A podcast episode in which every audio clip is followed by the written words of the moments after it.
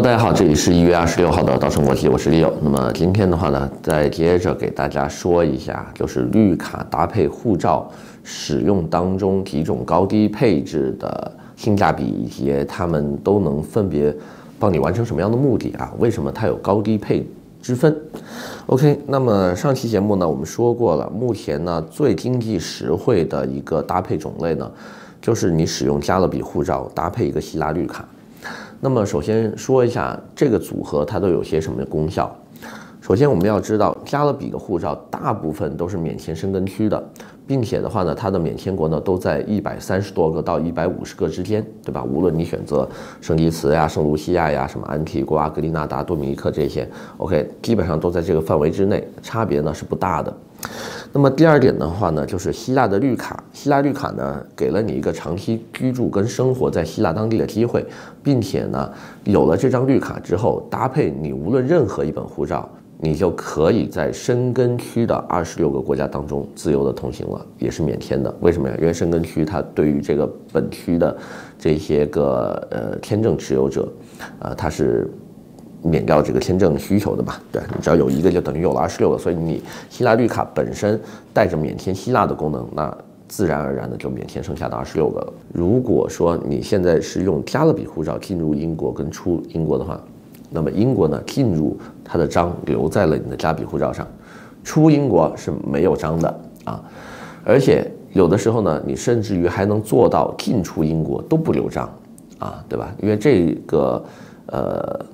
知识内容的话呢，大家可以看我当年做我个人飞爱尔兰的那期视频，对吧？那个是在稻盛国际上面有一期专门说我怎么样飞爱尔兰，为什么从爱尔兰到英国再回国，中间不留任何英国的记录啊？那一期也是真实的案例，而且我也出示了我的护照给大家看过了，对吧？上面确实没有章，所以呢。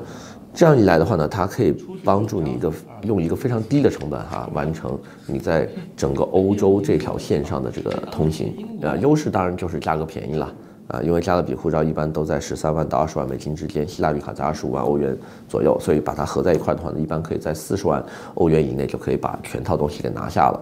但是呢，这一条线上，它呃劣势也非常的明显，它只能帮你完成欧洲的这一些呃。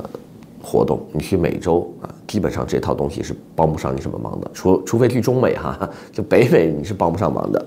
OK，那这个时候我们就发现了有一个高端的一个配置版本是什么版本呢？就是土耳其护照搭配一个葡萄牙的绿卡。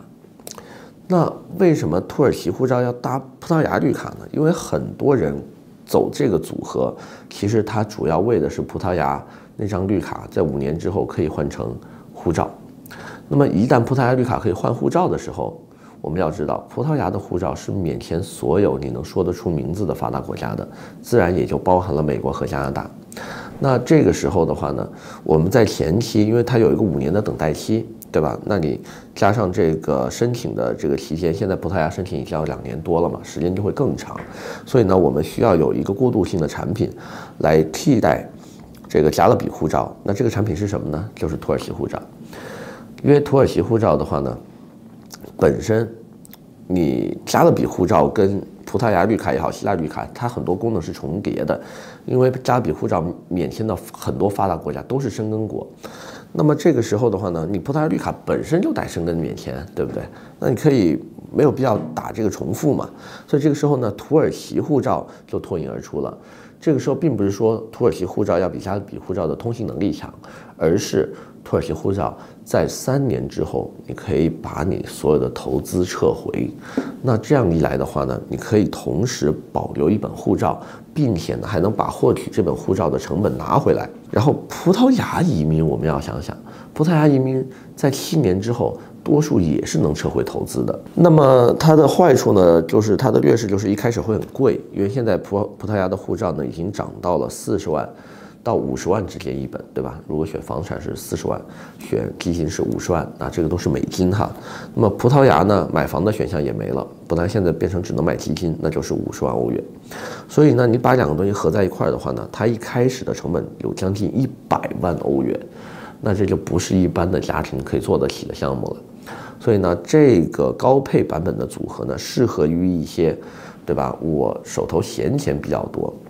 哎，而且的话呢，金额还比较高，但是呢，我不想有任何损失的这样的客户，对吧？我可以拿拿时间换空间嘛，对吧？那我一开始贵一点没关系，反正以后都是我的。当然呢，还有些人说，我想一步到位玩一个更好的，玩一个更绝的，是什么呀？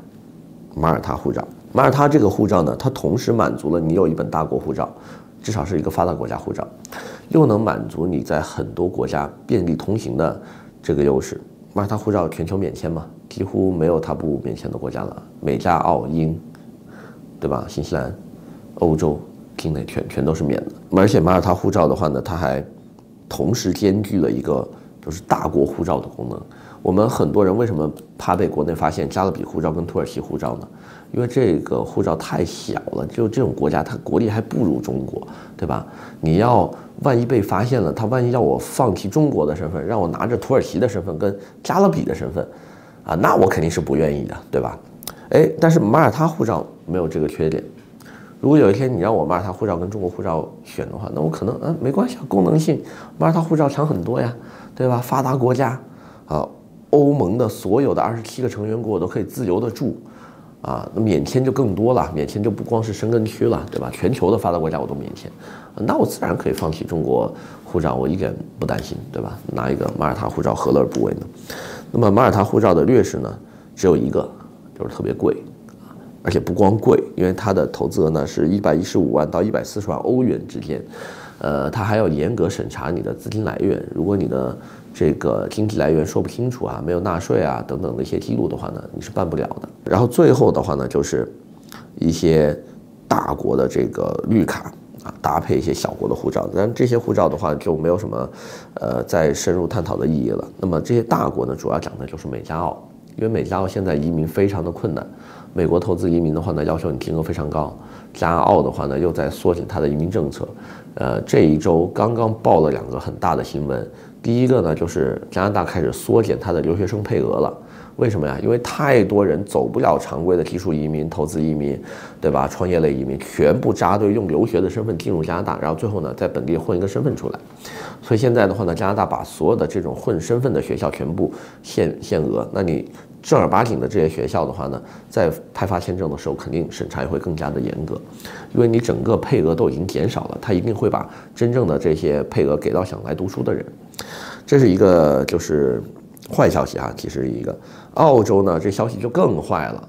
澳洲去年不是把幺三二类的投资移民砍掉了吗？今年直接把幺八八所有的 A、B、C、D、E 类，只要是幺八八开头的种类，一次性全部关停。而且这个注意啊，不是暂停，它不是以前的那种 pending 或者 suspend，就它是直接 stop 用的这个词叫 stop。那你什么时候能重开？这个就完全没有人知道了。这样一来的话，我们等于美加澳这三个国家里面，你能选投资移民的就只剩美国了啊。加拿大因为只剩创业类嘛，就是所谓的 SUV 跟这些省提名，对吧？澳洲就直接就关停了。那这样一来的话呢，被迫让我们的投资人去选前面那种搭配，对吧？什么小国护照搭一个大国绿卡等等的这样的一些东西。所以的话呢，我觉得大家如果有这方面的打算，还是要趁早，早点拿起你的电话，赶紧找我们，看看现在我们还有什么能帮助你的。那么今天的话呢，先聊这么多，我们下回再见。